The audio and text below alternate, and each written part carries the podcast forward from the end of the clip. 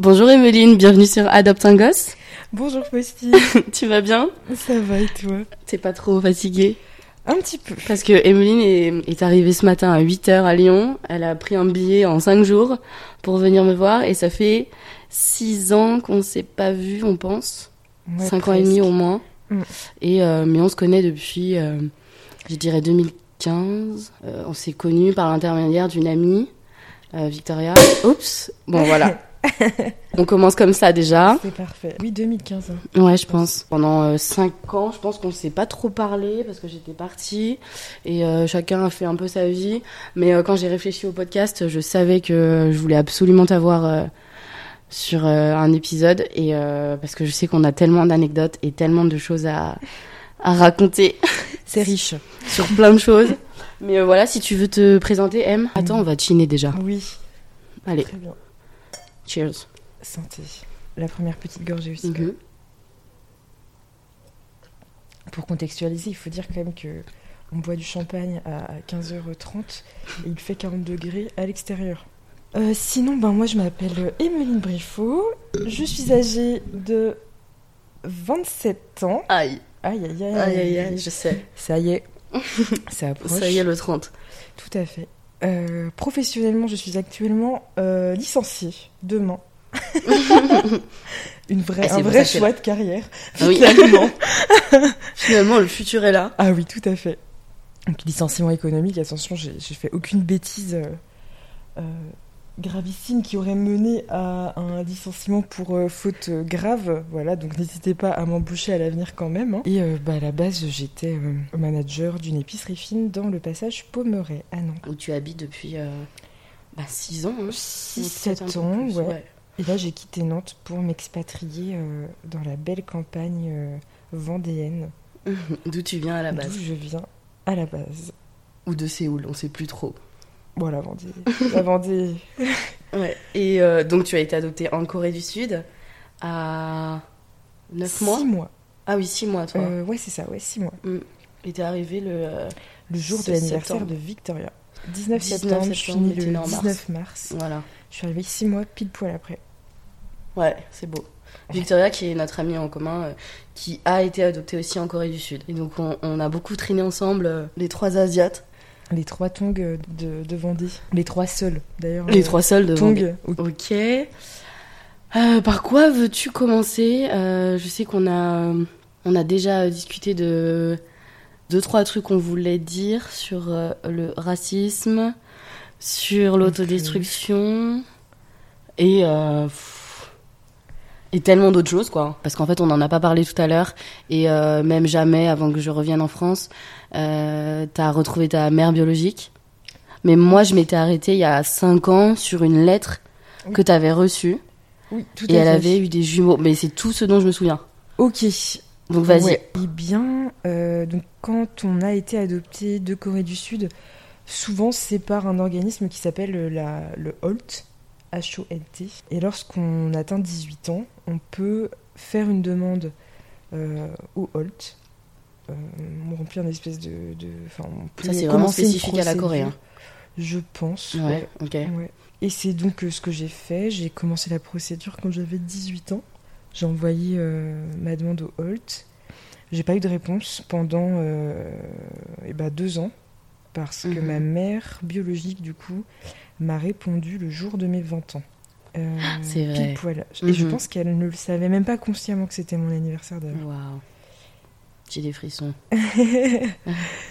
Et euh, après ça, je lui ai écrit une lettre en retour. Mais euh, bon, enfin oui, d'a- d'ailleurs, peut-être que la question euh, que tout le monde s'est posée, c'est qui est-ce? Euh, Donc c'est une femme dont je ne donnerai pas le nom, par souci de confidentialité, euh, qui vit donc dans une petite ville à ouais, deux heures de Séoul. Ok. Elle m'a eu quand elle était euh, très très jeune, genre 17-18 ans quoi, Mhm. euh, au sein d'une relation euh, bah, enfin, hors vie maritale quoi. Et, euh, et donc culturellement là-bas, c'était juste absolument impensable d'avoir un enfant dans ces conditions. Mhm. Donc elle a, elle a, elle m'a porté, puis elle m'a laissé à l'adoption, quoi. Et donc, oui, après ça, on ne s'est pas parlé, enfin, elle ne m'a pas répondu pendant des années et des années et des années. Est-ce que tu peux expliquer ce qu'elle t'a écrit dans sa première lettre quand tu as eu 20 ans? Et toi, déjà, mm. qu'est-ce que tu dis, en fait, dans une lettre à ta génitrice? Alors, à l'époque, j'étais encore beaucoup, beaucoup plus. Euh, comment dire Serviable. Mhm. Euh, et j'avais déjà très peur de dire quelque chose qui, qui romprait instantanément en fait la communication qu'on était en train d'établir. Donc euh, je, marchais vraiment sur des œufs. Je lui ai... je me suis simplement présentée mais très sommairement avec une petite photo de moi, ce que j'aimais faire euh, dans la vie, genre euh, cuisiner. Cuisiner, ouais, ça je me souviens. Hyper, euh, hyper primaire quoi. Mhm. En lui disant que je la remerciais de m'avoir fait adopter parce que mes parents biologiques s'étaient très bien occupés de moi quoi. Un truc mais vraiment toujours un peu le syndrome de du satisfacteur quoi. Mhm. très bien dit, ouais. Et on va y revenir, mais ouais. Elle m'a répondu pardon avec peu la même chose, quel métier elle faisait, les enfants qu'elle avait eu après moi, donc qui sont deux jumeaux mhm. d'un autre euh, papa. Euh, voilà, un truc vraiment très, euh, très en surface. Mais bon, il y avait des, photos d'elle et finalement, c'était c'était c'était ce que j'attendais, quoi. plus. Mais c'était toi hein, dans les photos. Ah, il y a un petit truc, il y a un petit terrain quand même. C'est assez difficile à dire parce que les photos des coréennes sont extrêmement enfin majoritairement extrêmement retouchée. Ah ouais? Euh, D'une photo à l'autre, elle a vraiment pas du tout la même tête. Mais on reconnaît qu'on a des attributs en commun comme euh, le nez. Euh, voilà. c'est à peu près tout pour l'instant. Mais enfin, ouais, c'était. c'était. C'était un peu curieux. Ça me semblait essentiel, quoi, d'un jour recevoir une photo d'elle. J'ai beaucoup de gens qui me demandent, mais ça fait quoi, tu vois? Genre vraiment la question, ça fait quoi? Moi, ce que j'ai du mal à, faire comprendre et à expliquer, c'est vraiment le fait que, en fait, tu reçois des news d'une inconnue. Bah, vraiment, c'est genre une inconnue. Ouais. Tu vois? Et les gens euh, se disent, mais attends, mais comment ça Genre, ça t'a rien fait? Genre, ça t'a fait quoi, tu vois? Et c'est c'est trop particulier, en fait. Pourquoi on reçoit. Euh, enfin, après, on a cherché à, savoir, mais avoir des nouvelles, euh, à savoir la vie de quelqu'un qui est au final hyper inconnu, tu vois? Ouais. Qu'est-ce que ça peut nous faire, en fait? Mais eh ben, c'est genre le néant. Moi, j'ai eu vraiment un truc de néant, tu vois? Ok, toi, toi ce que t'as ressenti, c'est le néant. Bah, ça m'a fait. Euh, j'étais là, ok. Ok. Moi, je Enfin, oui, elle existe, elle est encore en vie, tu vois. Ça, c'était un truc, euh, quand même, une question hyper. Euh, surtout nous, nous deux, enfin, c'est quand même des, des, des vies euh, pauvre quoi enfin je sais pas pour ta mère maintenant bio mais c'est quand même très pauvre quoi donc en fait t'as toujours le truc dont est-ce qu'ils sont qu'ils sont en vie? Ouais et bah ouais c'est difficile à dire en fait parce mhm. que moi c'est une des personnes je pense dans ma vie qui me provoque le plus d'ascenseur émotionnel ok euh, bah, quand je l'ai retrouvée quand même j'ai ressenti un truc euh, mais bah, qui est absolument indescriptible quoi ça fait je sais pas 20 ans que tu te demandes de quel de quel être humain quoi tu, tu, viens. Tu viens. Euh, t'as l'impression que c'est même hyper abstrait. Enfin, je faisais souvent la blague, euh, enfin avec mes parents biologiques, avec ma mère particulièrement, euh, biologique, pardon, adoptif. on se faisait souvent la petite blague carrément du fait que j'étais née dans un dans un Airbus quoi. Que euh, bah voilà comme si euh, la cigogne qui emmène les bébés moi ça avait été un Airbus et, surtout que vous en Corée euh, vous venez en avion et on vient vous chercher à Paris c'est ça c'est ça. Donc moi je suis arrivée à Charles de Gaulle quoi. Oui. Tu vois? Je suis née par à Charles avion. de Gaulle par avion enfin dans ma tête enfin, c'est pas que c'était ça mais il y avait un espèce de truc un peu ouais on t'arrache totalement le premier chapitre de ta vie donc tu, tu, te construis sur un truc un peu incompréhensible quand même quoi. Et euh, donc ouais, quand je l'ai retrouvée, quand elle m'a répondu, j'ai quand même senti euh, que ça comblait un, un, espèce de vide mais immense. Ouais. Euh, que tu poses un visage et un nom. Tu poses un visage, enfin, je sais pas si c'est naturel de d'avoir besoin de savoir à qui on ressemble. Mm mais ouais, enfin, en tout cas, moi, j'éprouvais vraiment ce besoin quoi, en tant que, que personne adoptée. Après, le souci, c'est que bah, nos échanges ont été, ont été hyper euh, irréguliers, euh, pas toujours euh, très gentil. Gentil, ouais. C'est vrai Ouais, vraiment. Ça, j'ai pas su. Mais... Ouais, bah parce qu'après, je pense que pendant peut-être 4 ans, 3-4 ans, on s'est pas parlé. Elle me répondait plus, je l'avais retrouvée je l'ai retrouvé sur, euh, sur Facebook et Instagram euh, pendant le confinement. Et en fait, euh, pendant le confinement, on a eu des échanges très très longs. Et j'en étais très heureuse et enfin, je sais pas si t'imagines le délire quoi, mais il y, a un, y, a un décalage horaire important en plus. Mhm. Donc dès qu'elle me répondait, alors là, mais j'arrêtais toute, besogne. J'étais vraiment. mais pendu à mon téléphone. Je surveillais chaque notif, genre, euh, parce que je savais que c'était hyper euh, fragile et que ça dépendait que de ça. Ouais, ok. Du 21e siècle. Mais vraiment, je me disais, waouh, en fait, le seul truc qui me relie à elle et, et que je peux essayer de d'alimenter, enfin, c'est mon putain de téléphone. Mhm.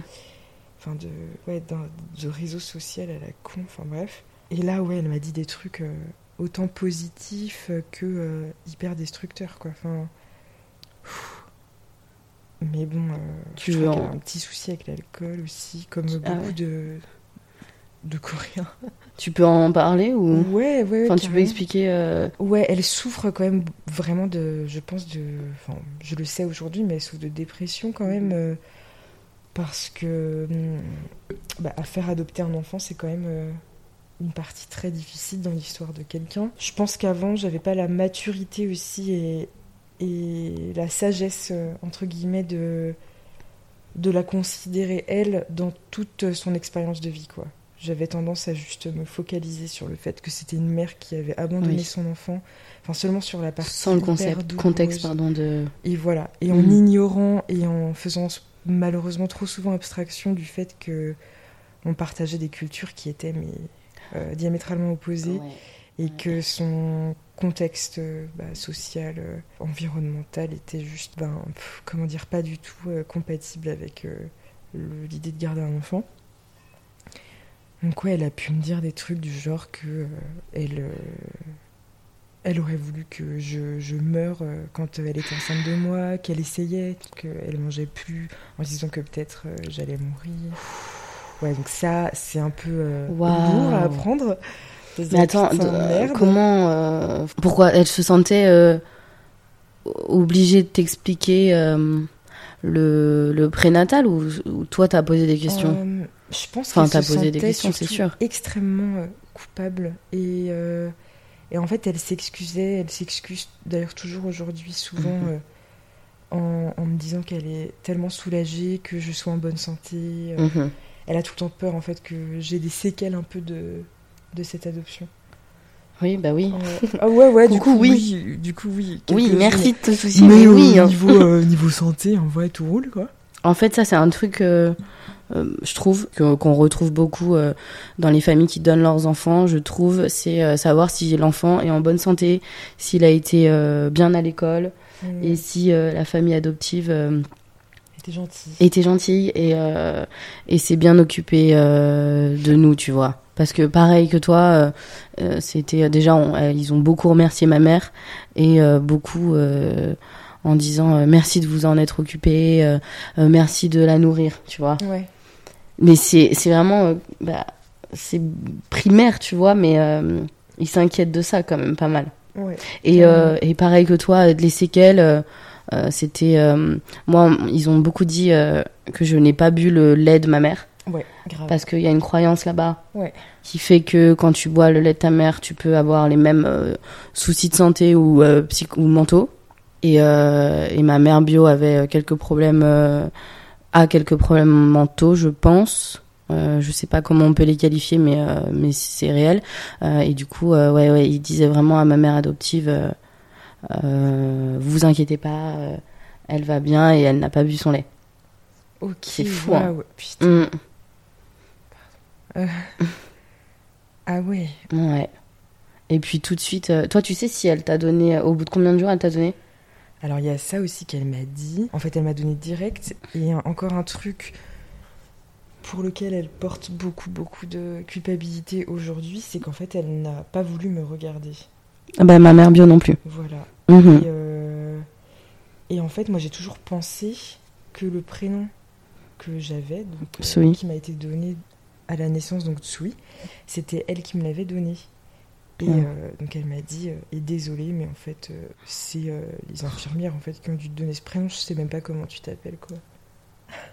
Et donc tu sais, toi, tu te fais tout un délire, toute Mm. ta vie, tu te construis en te disant, C'est mon Ok, c'est prénom. mon prénom, c'est ma, quand même ma mère qui me l'a, qui me l'a donné, quoi. Ça signifie tel truc, etc. Et tu sais, elle me dit en toute. euh, en toute euh, tranquillité, Là, t'as un euh, mur qui vient de s'écrouler. En fait, c'est, pas moi qui t'ai appelé comme ça, quoi. Donc en fait, Ouais. elle a même pas donné de nom. Non. Elle t'a même pas donné de nom à la non, naissance. Waouh. Et après, euh, pareil, aujourd'hui, avec, euh, on va dire, le, la- la- le recul euh, dont je peux parfois faire preuve, bah, en fait, je comprends qu'elle m'ait pas regardé parce que. J'avoue, je, je le sors pas de moi-même, c'est mon psy qui me l'a soufflé. En Mhm. fait, il a vachement raison. Mhm.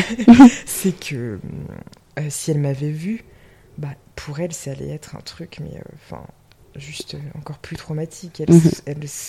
elle serait restée avec cette image, le visage d'un bébé, toute sa vie dans ses cauchemars, qu'elle ferme les yeux, enfin des flashs Waouh, visuels. j'ai des frissons. Ouais, je pense que ça aurait été encore plus insoutenable, encore plus bah, dans un pays où Ou c'est impossible de garder. des émotions Oui, aussi. est vraiment hyper limitée, quoi. Mhm. On Ouais, ça garde c'est clair. beaucoup de choses pour soi. Mhm. Donc, euh, ouais, je la comprends. Autant j'ai pu, pareil, lui en vouloir au moment où elle m'a dit ça, en me disant, mais quel genre de personne es-tu, quoi. Enfin, je me disais, mais elle a pas de cœur, cette femme. En fait, euh, un peu comme nous, elle a fait ce qu'elle a pu pour survivre, je pense, Mhm. à ce moment-là. Mhm. Mhm. Elle a fait un... Ouais. Mais là, ton, ton monde s'écroule, quoi. Déjà, juste le prénom, c'est une identité hyper importante. Grave. Euh, et nous, c'est tous... euh, c'est presque la seule chose qui nous restait, entre guillemets. Ouais. Donc, euh, ouais. En fait, t'as dû, euh, t'as dû souffrir, là. Ouais, ouais, ouais, carrément. Bah, plus tu en découvres, en fait, et, et plus tu te rends compte que t'étais tellement, finalement, peut-être euh, plus sereine de tout ignorer. Parce que, en fait, quand j'ignorais tout, je pouvais euh, fantasmer énormément de choses. Je pouvais, euh, je sais pas, euh, bah, imaginer, euh, enfin, écrire, m'écrire l'histoire que, que j'aurais voulu, quoi, Mhm. finalement. Et là, tout à coup, bon, bah, c'est bien réel on retrouve, enfin, je retrouve la, la personne qui m'a donné la vie. Et en fait, le scénario est vraiment. enfin, la- le vrai scénario de vie, du coup, est vraiment euh, pas celui euh, espéré. Mais bon, euh, je pense que c'est souvent le cas. Je pense qu'il y a beaucoup de personnes euh, adoptées qui m'ont qui m'ont fait part de ça. Enfin, Mhm. Je connais que la vraie souffrance commence euh, là où Là où tu sais retrouve euh, Oui. sa, sa famille biologique. Mhm. Parce qu'en fait, au final, t'as la réponse. Mais les réponses à quoi? À une histoire où t'as été abandonné, juste. Donc elle peut pas, elle peut jamais être belle, en fait. C'est bête, mais. Et en fait, ça, on n'est pas préparé. euh, on ne se prépare pas, de toute façon. Mais on a tous ce besoin de savoir et ce besoin de retrouver. Et en fait, on peut euh, remuer ciel et terre Ah oui. pour retrouver, tu vois. Et Ah ça, oui. c'est un truc de fou, hein. Et je pense que c'est absolument. euh, c'est viscéral en fait. Ouais. Tu peux pas me dire que tu, tu cherches pas, en fait, un jour dans ta vie. Je pense pas. Je pense que tu peux le mettre en sommeil, tu peux le taire pendant très très longtemps, ce truc, mais je pense que ce sera toujours latent. Moi je sais que c'est vraiment la raison numéro un, après moult et moult recherches euh, du mauvais côté en fait, de pourquoi il peut m'arriver, ouais, de toujours me sentir un peu euh, euh, bah, incomplète, quoi, toujours sentir un espèce de truc. béant quoi. Et je pense que c'est vraiment l'absence de, de racines. Putain, ouais, c'est une, c'est une longue histoire, cette histoire de mère biologique et, et qui, qui finit un peu en mode film, dans tous les sens du terme du coup. Oui, ça, on peut l'expliquer aussi si tu veux maintenant. Alors, du coup, par hasard, euh, j'ai joué euh, un rôle secondaire dans un film qui s'appelle euh, Retour à Séoul. Que j'ai d'ailleurs euh, Oui. vu dans l'avion en revenant du Vietnam cet été. Donc c'est assez énorme parce que je savais que tu avais joué dedans, mais mais je l'avais jamais regardé par moi-même parce que je l'ai pas je l'ai pas streamé et tout. Et là je le vois dans la liste dans l'avion, tu vois. Donc euh, vas-y, vas-y, raconte euh, le synopsis euh, donc oui, donc Retour à Séoul, c'est un film qui a été écrit et réalisé par euh, Davi Chou, qui est un, réalisateur franco-cambodgien. Il retrace, enfin il est inspiré de la vie de Laure Baudufle, qui est également une, une adoptée sud-coréenne, qu'il a rencontrée lors de ses études de ciné. Et donc le film retrace la vie de Freddy, qui arrive en fait à Séoul pour euh, d'abord une sorte de voyage inattendu qui va se transformer bah, très rapidement en voyage initiatique où elle va euh, retrouver son père biologique et on la suit donc je- genre sur euh, je sais pas une décennie un truc comme ça Et c'est son père biologique en fait dans le film. Enfin, en fait, elle cherche pas sa mère. C'était quoi déjà l'idée? elle cherche en vrai elle cherche les deux donc euh, ouais elle cherche sa famille Ah oui, mais sa mère, et elle, la trouve pas. euh, Enfin, elle répond pas. C'est ça ouais Oui. et elle rencontre euh, son père en tout cas En fait, je suis en train de spoiler, Ouais, mais t'es en bon. train de spoiler. Désolée. C'est pas grave. hein. Et donc, euh, ce rôle m'a permis de partir à Séoul pour la première fois de ma vie. Oui. Enfin, la deuxième en l'occurrence, puisque j'y suis née, mais euh, on va dire retourner pour la première fois de manière consciente. Euh, donc, pour tourner un film, donc comme je disais plus tôt, je suis euh, manager d'une épicerie fine à la base. Donc déjà, c'était pas du tout euh, euh, mon champ Prédestiné. euh, Ouais. d'action, donc j'étais déjà un peu propulsée vers l'inconnu total en, en allant là-bas pour exercer un métier que je connaissais pas, quoi. Et donc ça devenait un peu le Inception du film, quoi. Enfin, vous Ouais. voyez, Clairement. genre je retourne pour la première fois dans à Séoul pour jouer dans le film Retour Retour, à à Séoul. Séoul. C'était un peu un peu étrange. Et euh, je devais rencontrer ma mère biologique à ce moment-là. Je lui avais dit que je venais à Séoul. On s'était euh, organisé pour euh, se rencontrer. Et au final, euh, elle annule. Voilà, je descends. En fait, je, descends. enfin, l'avion atterrit à Séoul. Je lui dis que je viens d'arriver, que comment on fait, quoi, quel est notre, qu'est-ce qu'on s'organise. Et elle me dit, ben finalement, on va pas pouvoir se voir parce que bah, tu sais, il y a le Covid un peu partout. Donc là, pareil, bah. je viens d'arriver sur le sol coréen, je me prends euh, bah, un deuxième, euh, Deuxième bâche. un deuxième bâche, ouais, euh, Un deuxième rejet, quoi. un deuxième rejet, exactement. Et en même temps, bah, je suis là pour tourner un film, je suis là 15 jours, faut que je compose avec, quoi, tant pis. Donc direct, je me, je, me, je me surblinde, je bois beaucoup de soju, et je continue mon petit bout de chemin, quoi. Mais évidemment, c'est c'est très curieux de, de faire ça dans ces circonstances. Surtout que, bah, je sais pas si tu te rappelles la scène euh, dans laquelle euh, je joue, Oui, mais euh, tu parles. c'est euh, Mm. voilà, je, je dis au personnage principal que j'ai envie de chercher mes parents biologiques. Et elle, en gros, elle essaie de freiner très très vite toutes les désillusions que je, pouvais, je pourrais avoir en me disant, euh, bah moi, ma mère biologique vient de me répondre et elle veut pas me voir. Quoi. Donc autant dire que bon, je, ça aurait pas pu être plus, plus crédible à jouer comme ça parce que c'était exactement ce qui était en train de m'arriver. Mm. Donc euh, l'émotion était quand même assez euh, palpable des deux côtés. Et ça, euh, tu t'es exprimé sur le plateau Et avec les gens qui tournaient? Vite fait, euh, je crois leur avoir dit quand même. euh, parce qu'ils me demandaient tous en fait, alors du coup, quand est-ce que tu vois ta mère? Enfin, Tu Ouais. vois, ils étaient, euh, je pense, à milieu d'imaginer que bah, après 12 heures de voyage, en fait, ça allait pas se faire quoi. Je leur disais non, du coup. J'essayais un peu de questionner une femme qui travaillait sur le tournage qui s'appelle Beau, qui était euh, chef d'écho. Et j'essayais de lui demander un petit peu euh, ce qu'elle en pensait. Enfin, elle m'inspirait grave la confiance et. euh, elle me disait que bah ouais peut-être qu'en fait pour elle tout à coup euh, c'était devenu beaucoup trop réel et beaucoup trop euh, beaucoup trop terrifiant quoi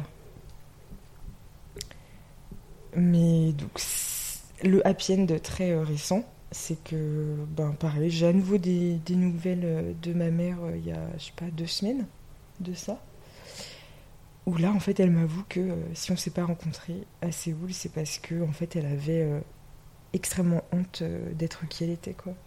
Qu'elle n'avait pas d'argent, qu'elle ne travaillait pas en raison de bah, sa situation, enfin sa détresse euh, mentale, quoi, sa dépression, etc. Qu'elle était mère célibataire euh, et qu'elle s'était dit mais euh, je peux pas, je peux pas la rencontrer en fait. Genre, je suis pas. euh, De toute façon, ils sont très honteux, donc. euh.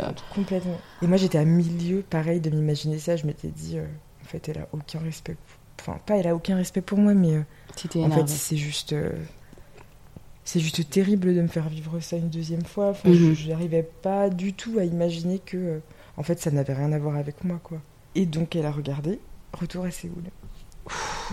Voilà. Ok. Et depuis, j'ai pas de, j'ai pas de nouvelles. Donc, la suite au prochain épisode. Punaise, Mais ok. voilà, pareil. Bon, bah, je pense énorme bouleversement pour elle. Ouais, parce qu'en fait, là, c'est vraiment l'autre côté de la de l'histoire, l'autre tu côté vois. de l'histoire, exactement. Bon, encore sans spoiler, euh, je, je t'avoue, je l'ai lu en diagonale, je l'ai vu en diagonale et euh, j'étais entre deux sommes euh, dans l'avion. Mais je sais que j'ai été assez. Enfin, les scènes, certaines scènes étaient assez prenantes et je sentais tellement euh, d'auto. euh, Enfin, de mal-être et d'autodestruction de la part du perso, euh, Ouais. du main caractère, tu vois. Ouais, c'est clair que c'est pas édulcoré, quoi. Ouais, Pour une fois. et mais du coup, pour une fois, trop Mm. bien parce que ça montre l'autre facette. Mm. Mais par contre, ouais, le film, moi, j'avais l'impression de me voir. Enfin, je crois que je te l'ai dit après par écrit. Mm. Genre, j'avais vraiment l'impression de me voir avant et et c'était vraiment la step que j'ai que j'avais déjà passé, quoi. Et du coup, ça fait mal, tu vois, de voir euh, d'autres gens, d'autres enfants adoptés euh, dans, dans cette situation-là et t'as envie de leur dire bon les gars, c'est bon, vous allez passer cette phase. Ouais. Euh, enfin, je sais pas si tu la passes vraiment, mais en tout cas, tu, passes, la, tu passes la phase en acceptant et en arrêtant de te, de détruire toi-même, tu vois.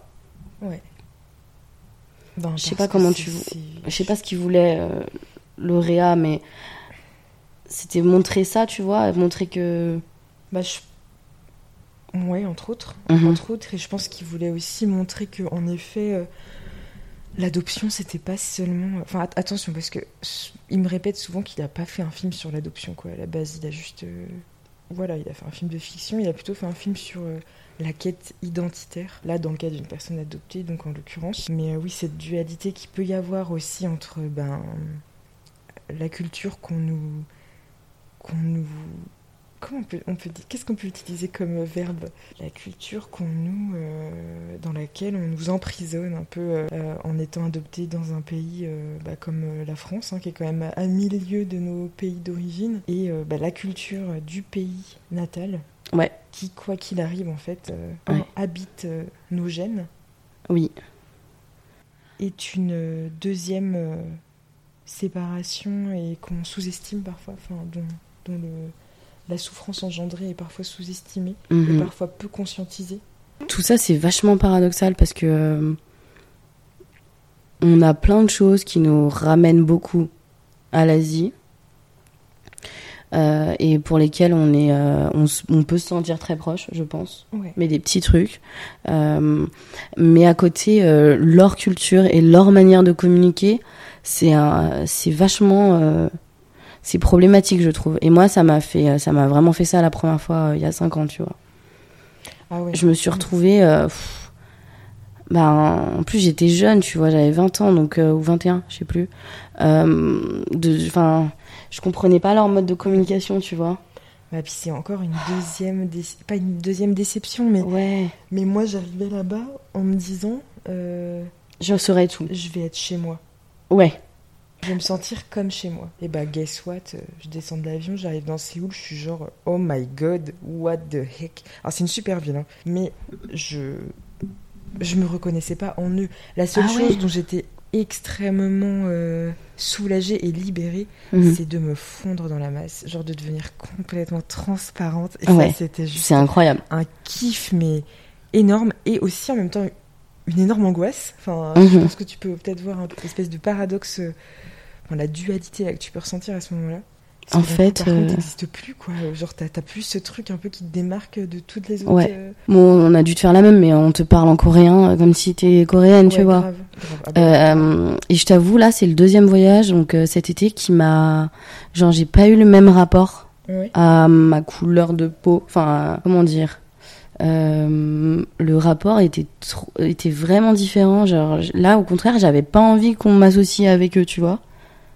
Ok. Trop bizarre. Bon, en fait, la première fois, c'était plus je me fonds dans la masse, exactement comme ce que tu viens de dire, tu vois. Ouais. Personne ne me regarde, je suis comme tout le monde, tu vois. Ouais. Et là, Ah, par contre, La deuxième fois, c'était, j'étais plus en mode, mais non, non, non, je. Mais voilà, mais parce que je suis toujours aussi, je pense, dans ma démarche de euh, d'acceptation de moi-même, etc., etc. Ouais, c'est aussi dur. Et en fait, euh, les Vietnamiens euh, là-bas se posaient beaucoup de questions, tu vois. Du coup, c'était trop chiant. J'avais un peu l'impression de retrouver euh, ce que je retrouve en France, quoi. Ah oui. Les gens se posent des questions. Parce qu'ils Ouais. disaient euh, beaucoup à- aux guides ou euh, qui nous accompagnaient, genre. mais elle ressemble vachement à une vietnamienne, mais vous êtes sûr qu'elle est pas viette Ouais, Ou attendez, mais elle est pas française, tu vois. ouais. Tu vois, je me suis retrouvée, putain, genre l'inverse de d'ici, genre. Mm. Ouais, c'est ça, en fait, tu te rends compte que t'appartiens, en fait, à, à aucun endroit. Ouais, Enfin, c'est le sentiment que t'as, euh, quoi. Tu te dis, ouais. en fait, même là-bas, je ne me sens pas chez moi et je ne me reconnais pas parmi euh, les miens. mhm. Et Ouais. ça aussi, c'est hyper violent, je pense. c'est trop violent. Même quand on te dit, mais en fait, si, tu leur ressembles trop. euh, tu vois, c'est dur parce que toi, tu te vois pas du tout comme eux. Et je- j'en ai parlé dans le premier podcast, mais euh, je me vois pas du tout vietnamienne, tu vois. Donc c'est difficile qu'on te dise, ah, tu leur ressembles, genre. Alors que c'est pas un.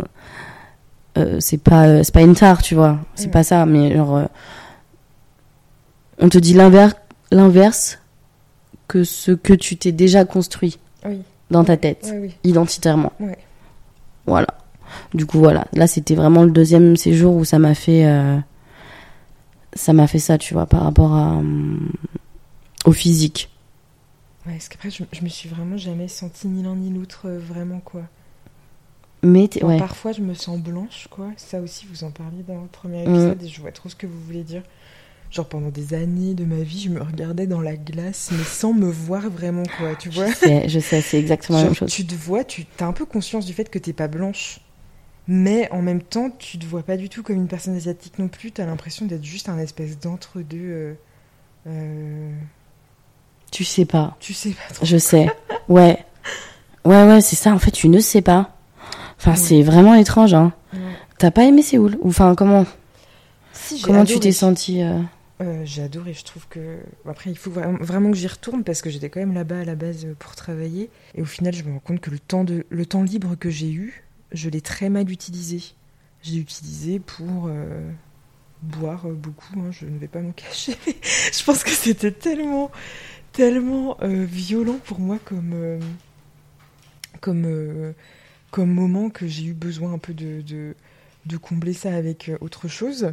Ouais, j'ai- kiffé quoi. J'ai kiffé la bouffe, j'ai kiffé euh, les gens quand même. J'ai trouvé juste euh, fascinant. C'est beau. On t'a posé des questions, euh, les Coréens se posaient des questions sur vous Parce Ouais, que vous étiez beaucoup de. Coréens à, à Ah. tourner, quoi. Ouais, en fait, les gens, voilà, c'est ça, les gens de, qui étaient sur le tournage étaient au courant, en fait, de. On était euh, françaises, euh, donc il n'y avait pas trop de questions qui se posaient.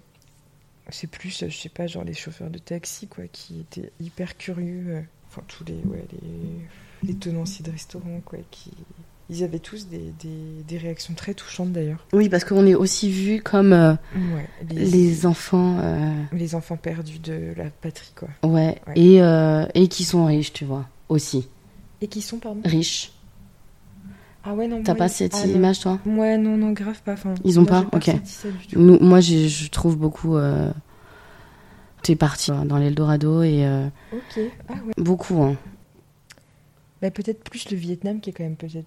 plus pauvres. Ouais, Ouais, plus parce que pauvre Séoul, quand encore. même, euh, là, t'es en Ouais, voilà. grosse. euh, Parce que pour le coup, ma, ma mère est pauvre, mais elle, est pas en mode dans un endroit rural, quoi. Ok. Elle est vraiment Ouais, moi aussi, c'est campagne. Dans une très grande ville, quand Mhm. même, quoi. Ok. Et elle est pauvre en mode. euh, Bah, classe pauvre d'une ville, quoi. Je pense pas qu'elle me voit vraiment comme ça. Et ouais, ceux que j'ai rencontrés à Séoul non plus en soi. Mais ils étaient tous très touchants, quoi. Ils, ils essayaient de, de me raconter des trucs un peu sur le pays. T'as vu, mais tu te sens tellement extérieur et inconnu. En fait, quand on te parle de ça, en fait. Ouais. Et moi, je me, j'ai l'impression de, bah, j'en- j'entends, oui, oui, vous me parlez d'un pays euh, que je visite, quoi. Tu ah vois. ouais, ok. Ouais, donc quand même, je pense que moi, il y a un truc quand même très euh, dans les entrailles, quoi, qui me lie à, à ce pays, quand même. Ouais, tu l'as eu, tu l'as toujours eu. Ouais. grave. Même dans ta manière de t'intéresser à, à la culture, euh, Ouais. ça tu l'as tout le temps eu euh, depuis que je te connais. euh, Ouais. Bah, déjà, je mange presque. Enfin, Tu manges tout le temps asiatique. euh, 60% du temps, 70% du temps Ouais. coréen, spécifiquement. Genre, En euh, plus. hyper pimenté avec euh, toute euh, la batterie d'ingrédients coréens, Ouais. quoi. Tu vois, c'est vrai Coréen, que tu, connais tout. J'ai toujours adoré le cinéma coréen aussi. Enfin, pas les dramas et tout. Je, je suis pas hyper. Pas la K-drama. Ouais, je suis pas très. je suis pas trop le public pour, mais bah, tous les enfin, grands réals euh, qu'on connaît un peu aujourd'hui, quand même, ont beaucoup, beaucoup inspiré mes goûts. euh, C'est vrai. Ouais, c'est vrai que t'as quand même cette prédisposition. Grave. ouais, grave, carrément. Quand je dis que c'est dans les entrailles, c'est vraiment, je sais pas, je vais être un peu. euh, je suis un peu déprimée, ou tu sais, j'ai un petit coup de mou. J'ai des cravings de euh, tteokbokki, par exemple. Ouais. C'est un plat coréen que je kiffe trop, donc il faut absolument que je me fasse ça. Euh, j'ai envie de manger du kimchi. Mhm, J'ai envie de mhm. faire une activité réconfortante, bah, je vais faire du kimchi. je sais pas s'il y a beaucoup de blancs dont euh, l'activité rassurante, c'est euh, de masser Ah euh, ouais. du chou chinois avec du Avec piment, des quoi, épices. tu vois, Trop bon le et les kimchi. faire fermenter. Ouais. Euh, Il y en a, il y en a quand même, j'en connais, Je mais euh, pense, ouais. mais ouais, ouais, c'est vrai que c'est quand même dans dans dans tes tripes. Euh, moi aussi, hein, quand je parle de craving, c'est les seuls trucs, c'est asiate. Hein. Ça me rassure. Mm. Mm. Même je regarde tout le temps des vidéos de meufs qui vivent Ah à Séoul. Incroyable. Une, une meuf qui s'appelle Doobie Doobap, qui d'ailleurs parle beaucoup de la, de la double identité aussi, parce qu'elle a grandi aussi aux États-Unis. Waouh, Elle n'est pas adoptée, mais euh, anyway. Et elle a ouvert un resto à Séoul, donc elle parle beaucoup de nourriture. Et... Euh, je sais pas où je voulais en venir, mais cette fille est super. Si vous voulez la suivre, n'hésitez pas à vous abonner. On n'est plus sur un podcast. On a des commissions sur On les abonnements. YouTube. Mais genre pareil, j'adore la regarder. Je peux regarder des vidéos d'elle toute la journée. Ok, parce que... du coup, c'est vraiment ta safe zone, quoi. grave. Exactement, c'est ma On n'explique pas, mais euh, mais c'est présent chez nous, en fait. complètement. Bah, ça Ouais, fait Ça, je partie suis de l'héritage laissé par l'adoption, euh, euh, entre autres. Parmi les, les belles tares, euh, mais les joies aussi, hein, bien Mm. sûr, que ça peut euh, représenter dans En fait, c'est ce que je-. C'est ce que je dis euh, quand je veux expliquer le podcast. Ouais. Je veux pas euh, donner une- un tableau optimiste ou pessimiste, tu vois. Je veux vraiment, euh, genre, je- transmettre l'info. Ouais. On dit, tu vois, et on, on dit que euh, c'est pas que noir ou que rose, quoi. Il y a eu beaucoup de roses dans notre histoire, et heureusement, tu vois. Et, euh, et ouais. Mais euh, non, mais il y a eu, enfin, ça part quand même du rose. Parce que l'adoption, c'est quand même, si on prend le truc, c'est quand même un geste, euh, un beau geste, ok? Mais de là, c'est jamais tout en rose, en fait, dans l'histoire. Et euh, on n'est pas ici pour dire euh, qu'il qu'il faut ou ne faut pas adopter. C'est jamais, euh, c'est vraiment pas une, pas donner une leçon, ce qu'on veut dire, mais c'est vraiment informer et transmettre l'info que. Hello, ça, ça existe. Ouais. Et les gars, faut être prêts, en fait. Carrément, c'est un Euh, gros. En gros, adoptant, bah, faut être prêt parce que euh, je pense que nos parents n'étaient pas prêts. Et aussi, euh, genre nous, je pense qu'on a assez fait de travail sur nous, même si on continue tout le temps. Enfin, moi, j'aurais trop aimé entendre des meufs ou quelqu'un qui m'explique des trucs, que je puisse poser des mots, parce qu'en fait, tout, enfin, tout mon raisonnement, je me le suis fait toute seule comme une comme une conne. Vraiment, Et à vraiment. galérer dans ma vie, à avoir des psys qui me disaient des trucs euh, où j'étais pas, j'étais pas prête à accepter en fait. Ouais. Et ils mettaient des mots sur des trucs euh, où je voyais pas le problème en fait. Ouais, vraiment pareil. Et aujourd'hui, je vois le problème. Ouais. Je sais pas si tu vois euh, Si, ce si, que je veux dire. Ouais, je veux bien ton avis sur euh, quand on te demande euh, ta vie d'adopté, est-ce que euh, ouf, t'as été adopté et t'as une, une vie de ouf? Ou est-ce que euh, t'aurais préféré rester là-bas? Ah, waouh, ok. Ah, c'est pas une moitié de question. Non, mais en vrai, Euh, c'est bizarre. Non, mais en non, vrai, mais oui, je vois ce que tu veux dire. c'est pas la question. C'est pas, oh, tu préfères être avec ta mère? Ouais. Ou, euh, Alors, euh, ou est-ce que quand tu vois tout ce que ça engendre ouais. psychologiquement, est-ce Ouais. que, genre, nique ta race, je ne voulais pas ça en fait dans ma vie. Ouais. Laissez-moi en Corée, tu vois? Honnêtement, je pense Mm. qu'il ne faut pas oublier que dans beaucoup de, de cas, l'adoption internationale, ça reste, euh, alors bien sûr, comme tu le dis, un très beau geste, mais ça reste aussi un privilège de blanc. je veux dire par là que les personnes qui viennent adopter des enfants dans des pays, euh, bah, soit asiatiques, soit des pays euh, du tiers-monde, etc., euh, ça reste une procédure déjà qui est réservée aux blancs privilégiés, Mhm. on le sait. Enfin, privilégiés, je veux dire, ils sont mariés, ils sont, enfin, ils sont hétéros, ils sont mariés, machin. Enfin, à l'époque, c'était quand même vachement, vachement drastique quoi, comme procédure. Et qu'on va préférer comme ça euh, investir aussi des sous, etc. Enfin, euh, dans l'adoption internationale, plutôt que de donner les moyens aux femmes qui accouchent d'un enfant dont elles ne peuvent pas s'occuper. Est-ce qu'il manque la fin de ma phrase Ouais, là tu t'es positionné euh, Ouais. dans, dire dans la mer. Ouais, on pourrait quand même, euh, je pense aujourd'hui, plutôt que de déraciner un enfant de sa culture, en sachant euh, Mhm. toutes les, bah, tous les traumatismes que ça engendre, qui sont bah, et prénataux et au moment de l'arrivée dans le pays d'adoption, dans la famille d'adoption, qui vont se, comment dire, les séquelles que ça a sur la, la, la capacité à tisser des liens, que ce soit euh, affectifs, amoureux, sociaux. euh, Mhm. Enfin, ouais, tout le cocktail un peu explosif euh, qui est livré avec euh, le petit bébé Mhm. adopté. Peut-être qu'on pourrait, je sais pas, se donner les moyens de faire en sorte que les pays d'une, enfin les, les enfants d'un pays, enfin nés dans un pays, puissent y rester quoi. Alors il y a des enfants qui sont qui restent dans leur pays. hein. Genre, Pas euh, beaucoup, pas cas, euh, oui c'est vrai, Asie non, Ouais. très peu. Mais parce qu'on a, ils ont vraiment un, une espèce d'accord chelou avec la France ouais, qui est très, euh, voilà. Ouais, c'est un truc chelou quand même. C'est très, ouais ouais. Mais par contre, penses- tu vois, les enfants en France restent en France. hein. Les Oui, enfants d'orphelins en France restent en France, oui, bizarrement. c'est pour ça que- Les enfants en- aux États-Unis restent aux États-Unis. Non, c'est vrai. Bah, tu vois pas Mais en, pour- pas- en Corée, par exemple, tu vois pas des Coréens adopter des Blancs, quoi. Genre, ça reste quand même un truc, je trouve, c'est quand même un petit vestige du racisme, perso.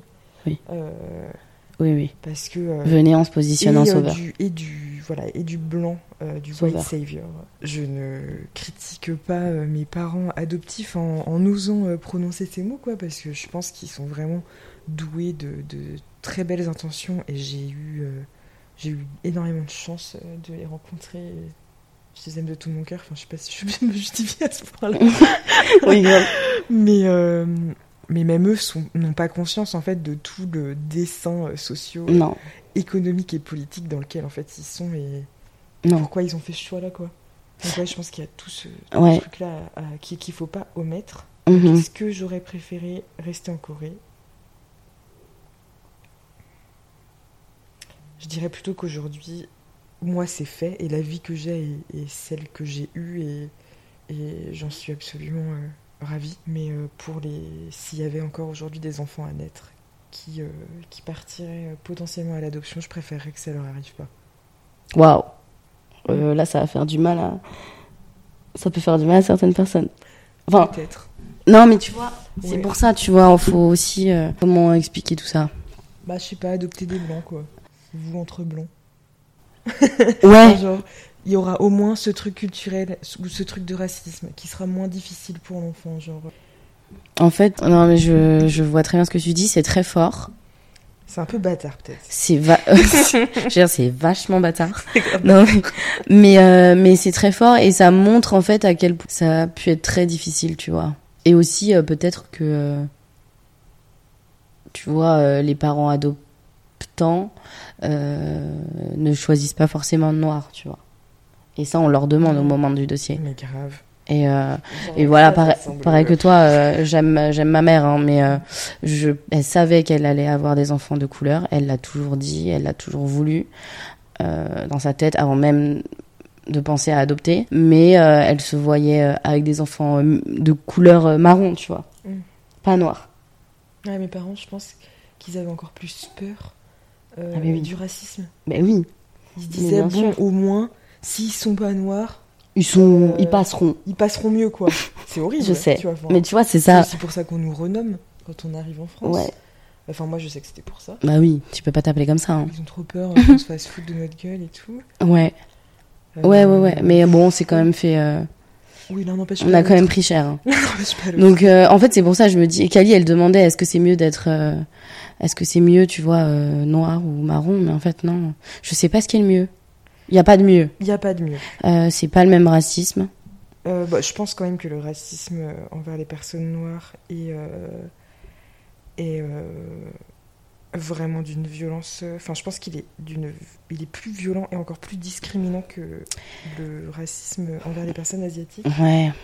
Euh, Enfin, je veux dire, ça s'illustre dans l'histoire aussi. Enfin, il y a quand même moins de personnes euh, euh, asiatiques qui sont, ne serait-ce que mortes parce qu'elles ont euh, cette couleur de peau, tu vois. Enfin, genre, nous, on va pas se faire tirer dessus par un keuf parce qu'on est, euh, parce qu'on est asiate, tu vois. Pas la même forme de racisme, c'est quand même un racisme, un racisme un peu moins violent dans le sens euh, vraiment physique et tout du terme, tu vois. Oui. Je sais pas ce que t'en penses. Moins violent, mais en même temps. C'est difficile de dire sale noir, tu vois, aujourd'hui. Alors que tu peux dire sale asiate, sale chinois. Tu vois ce que je veux dire Oui, Et c'est vachement. euh, c'est ce que je dis, c'est que c'est un racisme moqueur, tu vois, beaucoup. On est plus dans, dans ce truc de moquerie.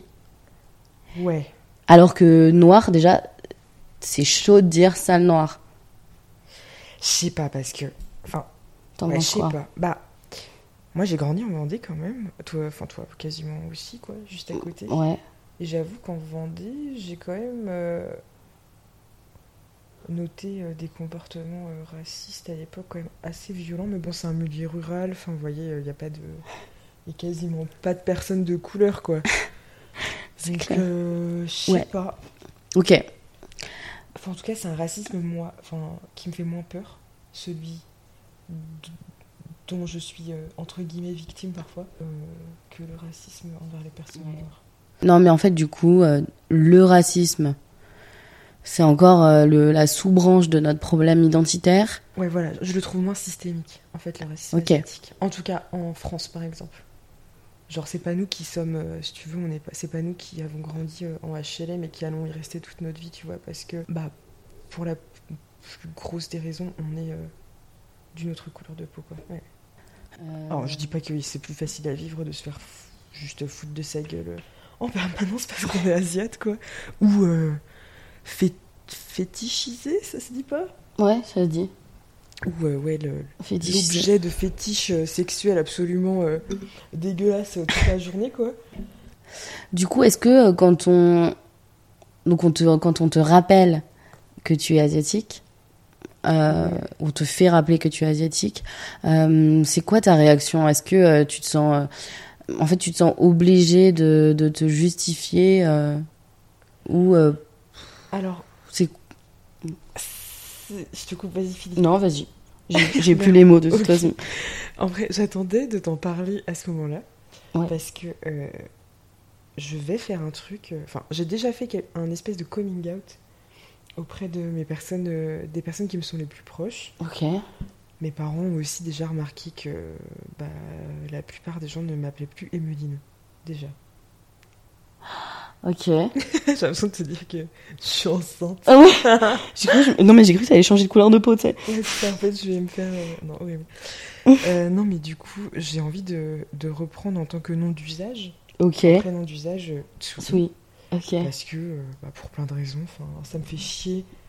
Euh, J'adore Emeline, c'est un, très, c'est un prénom très sympa et euh, bah, pour une fois, ma- c'est- ce sont mes parents qui me l'ont donné. Donc il a beaucoup de valeur. Mais en même temps, euh, ça me fait chier de m'appeler comme ça parce que mes parents ont eu peur qu'on se foute de ma gueule.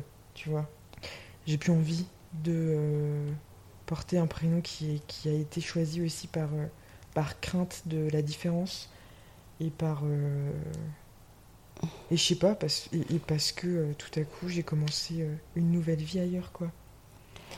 Ok Et donc. euh, Mais comme Kali, hein, elle disait, moi je veux qu'on m'appelle. Pourquoi on m'appelle pas Champa, tu vois? Ouais, bah du coup, moi, tout le monde m'appelle Tsui hein, depuis un petit moment.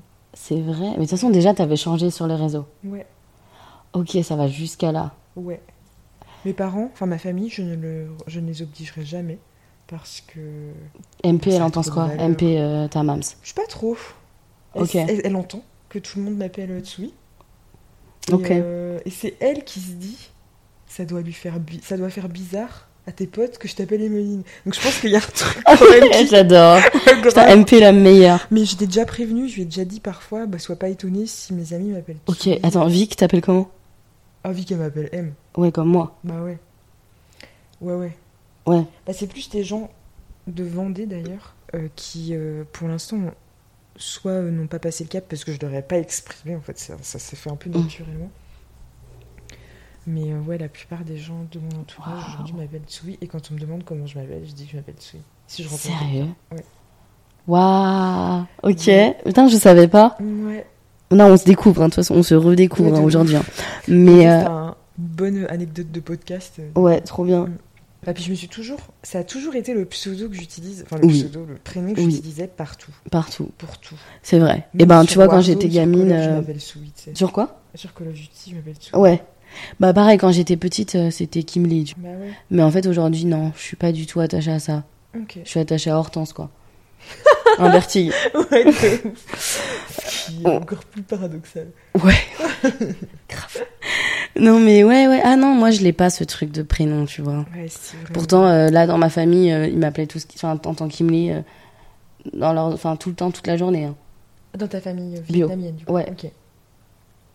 Ouais, ouais, ouais. Bah oui, je, ça existe Ouais. pas, Faustine, tu vois. Bah oui, grave.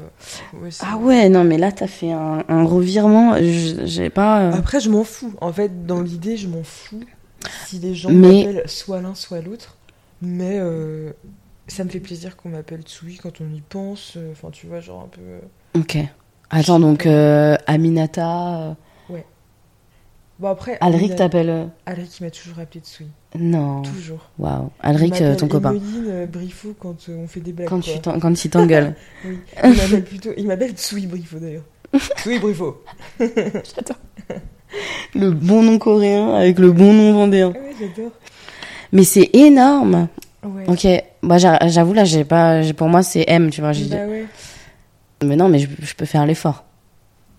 Enfin, pas l'effort, mais c'est qu'il faut que je fasse le, le changement Bien dans ma tête, tu vois. Ouais, bien sûr. Mais ça ça me choque pas non plus. euh, Mais je dirais que statistiquement, il y a moins de personnes qui m'appellent Emeline que Tsui aujourd'hui. Ok, incroyable. Ouais, vraiment. Et euh, attends, tu peux changer ça civilement? Euh, oui, Ok. c'est pas très compliqué. Ah ouais? C'est même très simple en vrai. Le seul truc là, c'est que je viens de refaire mon passeport, donc j'avoue, j'ai un peu la flemme de me retaper le timbre fiscal et Ah ouais, la procédure de 10 000 ans. Mhm. Mm, Donc, ouais. pff, je m'en fous un peu que ce soit écrit sur mes papiers, quoi. Ok. Et tu gardes M en deuxième Ah ouais, bien sûr. Ouais. Et je sais pas d'ailleurs dans quel ordre je le fais, si je garde Emeline en, en premier. Et vu que j'ai pas d'autres prénoms, Ah oui, pardon, toi tu l'as pas le là, j'ai pas d'autres prénoms. Ok. Donc, euh, Ah bah là, je comprends aussi. Parce que toi, ça fait partie. C'est ton deuxième prénom C'est mon troisième. Faustine Marie Kimley. Ah ouais, non, moi j'ai vraiment juste. Ouais. Mais c'est pas euh, intentionnel de la part de ma mère, elle avait pas vu que c'était écrit prénom avec un S quand elle les papiers. je l'adore. tout, tout. MP, putain. Euh, MP complètement déboussolé. MP euh, et l'administration. Ok. Voilà. T'as une autre petite anecdote là à me balancer euh, pendant que j'y suis? Un truc inédit que tu ne sais pas? Je crois pas. Est-ce que euh, c'est quoi le conseil euh, que tu donnerais à des enfants adoptés sur la recherche de soi et la quête d'identité? Putain, ça- je vais te dire un truc d'horoscope encore là. Vas-y. Fais-moi ta voix d'horoscope là. J'espère juste que c'est pas euh, le mec dont je te parlais qui parlait comme un horoscope que Victoria détestait. Chilling clin d'œil. Euh, qui On va lui envoyer ça, le podcast d'ailleurs. m'a dit ça, j'espère que c'est pas lui que je suis en train de citer. Vas-y, dis-moi. Mais Je dirais, ce n'est pas le chemin qui est difficile, mais difficile est le chemin.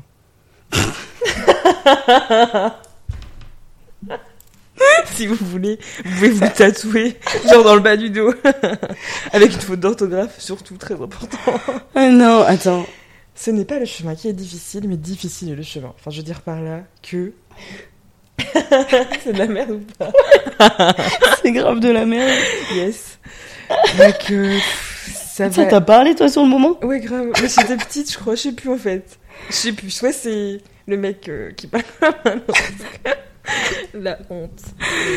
Ah, j'adore. Enfin, non, mais c'est un petit côté. Enfin, un peu fataliste, mais je pense que. Ouais, genre. euh, Ça va. C'est. Une, une histoire. Enfin, disons que c'est une. Ouais, c'est une histoire un peu atypique. Mhm. Euh, je sais pas toi, mais je crois que moi, l'année où j'ai été adoptée, on n'est que 76, quand même, en Corée du Sud. Donc ça reste un truc un peu Mhm. one in a million dans l'idée. C'est pas le truc où. tu- eh, Encore nous, on a eu de la chance de, de- de se rencontrer. Mais globalement, tu t'as beau en parler à ton entourage, euh, un petit peu à demi-mot, genre. Mhm. Je crois que l'adoption me fait souffrir. ASMR. Euh, j'ai été adoptée, je à pense 6 que mois. c'est dur de t'en- parfois. Un Et petit bah- coup de d'ongle entre deux. Non, mais Bah, Ouais. Les gens, même si, même les psys, hein, vraiment, genre, euh, ils voient un peu l'idée globale du truc.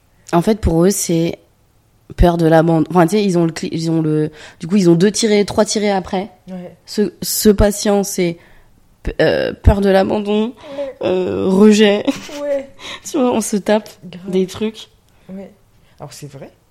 Genre c'est souvent. Bah oui, c'est vrai, du coup. C'est vraiment corrélé. Mais. euh, Enfin, ouais. Mais le conseil pour toi, c'est bah, faites votre chemin, quoi. Ouais. Ça va. C'est forcément difficile, je veux dire, ça, comme toutes les histoires de vie, hein, même sans être adopté, c'est pas ce qu'on raconte ici. Mais ça reste. euh, C'est vrai, je trouve une histoire dans laquelle on peut se sentir très seul. Parce que. euh, Mhm. bah je sais pas euh, je sais pas admettons enfin putain c'est horrible mais euh, je sais pas bon tu vis le deuil de ton chien par exemple c'est un truc dont tu peux parler avec globalement beaucoup de personnes qui ont eu des animaux et qui ont subi le deuil de Mhm. leur chien l'adoption ça reste quand même un truc un peu euh, bon bah voilà pour en parler avec quelqu'un qui l'a vécu qui, qui voit un peu le Le DEL. le DEL, qui en même temps est extrêmement euh, lunaire, quoi. Euh, voilà, je suis née dans un pays à, à 12 heures de vol d'ici, et euh, je suis arrivée quand j'étais un petit, tout petit bébé, je sais pas qui sont mes parents, enfin, c'est un Mhm. peu chelou, quoi. Donc, ça ça n'a pas trop de foutre sens quand Mhm. tu exposes des trucs comme ça. Ouais. Bah, c'est difficile, je pense, de se sentir euh, compris. Ça, je voulais en parler aussi avec toi euh, dans le podcast. Et du coup, c'est parfait. Euh, faut en parler. Et en fait, tu dis, on a eu de la chance de se rencontrer. Mais euh, euh, moi, je trouve que avant euh, le post-bac, enfin vers là, euh, j'ai quand même rencontré euh, pas mal de gens adoptés. Enfin, pas mal. Non, j'abuse. Non, mais j'abuse. Mais, euh, mais quand même, tu vois, toi, Vic, Ouais. j'en connaissais au lycée aussi. Ah ouais, ouais. 1, 2, euh, je sais pas, vas-y, 3, 4, tu vois. Donc quand même, et, et souvent, on est très proches. Bah ouais, bien sûr. Tu vois, bien sûr. qu'il y a un- Et pourtant, j'ai pas trop le souvenir d'en avoir parlé beaucoup avec toi. Vic, pas du tout. Enfin, euh, elle a une autre histoire en plus et elle a une autre acceptation. Ouais. Mais en fait, nous, on n'en parle pas. Mais on sait. On se sait. On se sait. Ouais. Parce que tu vois, genre, on s'est jamais demandé c'est quoi notre histoire. Non, Entre pas vite fait. Je pense qu'on l'a évoqué pour savoir, ah ouais, ok, six mois. tu vois? Grave. Mais pareil, je pense qu'il y a juste un truc où tu, tu vibres et résonnes euh, à la même fréquence que, C'est vrai. que, que moi et vice versa. Mm. Et, hum, et puis je pense que c'est surtout important d'avoir euh, bah, des références, quoi. Des références et Mm, pour mm. le coup des gens auxquels on peut s'identifier et C'est qui vrai. nous ressemblent. Donc je Ouais. pense que ça suffit. Enfin, Ouais, et ça joue. suffisait, quoi. Mm, mm. Ouais. Non, c'est vrai. Très précieux, quoi, pour... euh, Surtout vous deux, avec Vic, euh, ça fait euh, des années que vous vous connaissez, quoi. Ouais, grave. Ouais, Vic, je la connais depuis que je sais plus. Et puis, c'était, vous avez vraiment une relation de, de sœurs, quoi. Ouais, grave. Non, mais c'est, c'est vrai qu'on est tous très connectés. Ouais, on se sait. C'est vraiment le mot. On se sait parce que en fait, on connaît aussi euh, bah, nos plus belles qualités. Je pense qu'on a de belles qualités quand même. Enfin, je pense que l'adoption nous, nous développe des, J'espère, des punaise. qualités et des valeurs qui sont euh, qui nous sont quand même assez communes. Euh, Genre quoi? Je crois que c'est Kali hein, qui, qui parlait de ça aussi, de la loyauté. Ouais. Ah oui. d'un truc où on a des liens qui qui qui sont périns quoi Mhm. longtemps. Ça, c'est vrai. c'est très fraternel quoi on a le, le désir de se créer notre propre famille, quoi, et nos propres liens, et je sais pas. Quand on y arrive, encore, je, Mm. je rajoute. Quand on y arrive, ouais. Non, ouais, surtout, surtout euh, créer des liens forts Ouais, et tout de suite euh, vachement profonds. ouais. Ouais, je t'avoue, j'ai j'ai du mal à moi à être. euh, En fait, ça va vite me saouler, tu vois, dans une, dans une relation amie. Des, des amis, tu vois, des gens que je pourrais rencontrer et tout. euh, Si c'est pas profond, tu vois, ça peut très vite me saouler. Ouais, Et je me fais très vite chier. ouais, moi aussi. Mais toi aussi. hein. Ouais, de ouf. Bref, je euh, me fais vite chier. Ouais. Mais pas trop. Je sais, mais parce que. Parce qu'on a besoin de ce truc. Non, mais c'est vrai qu'on se fait très vite chier, quoi. Ouais, S'il n'y a pas euh, un lien profond et des conversations profondes et. euh, Et un, et un raisonnement sur la vie profond, euh, on se fait, euh, on a du mal. hein. Enfin, moi, j'ai du mal, je parle pour moi du coup, mais ouais, on a vraiment ouais, le souhait de développer des relations euh, très. euh, ouais, vraiment intimes, quoi. Et ouais, je pense que ça nous inculque. Enfin, ça nous fait développer des espèces de Hum, hum. qualités qui sont quand même chouettes. on a un peu trop le syndrome du sauveur. Mais moi, je pense que c'est bon, je l'ai un peu, j'essaye de l'enlever. Ouais, et encore une fois, Et de l'imposteur. il y a le syndrome du sauveur, mais il y a aussi le syndrome du sauveur satisfacteur. Ah oui. Fameux- Mais parlons-en. Mais t'en parlais tout à l'heure. Et moi, je me trouve, je me reconnais vraiment là-dedans, quoi.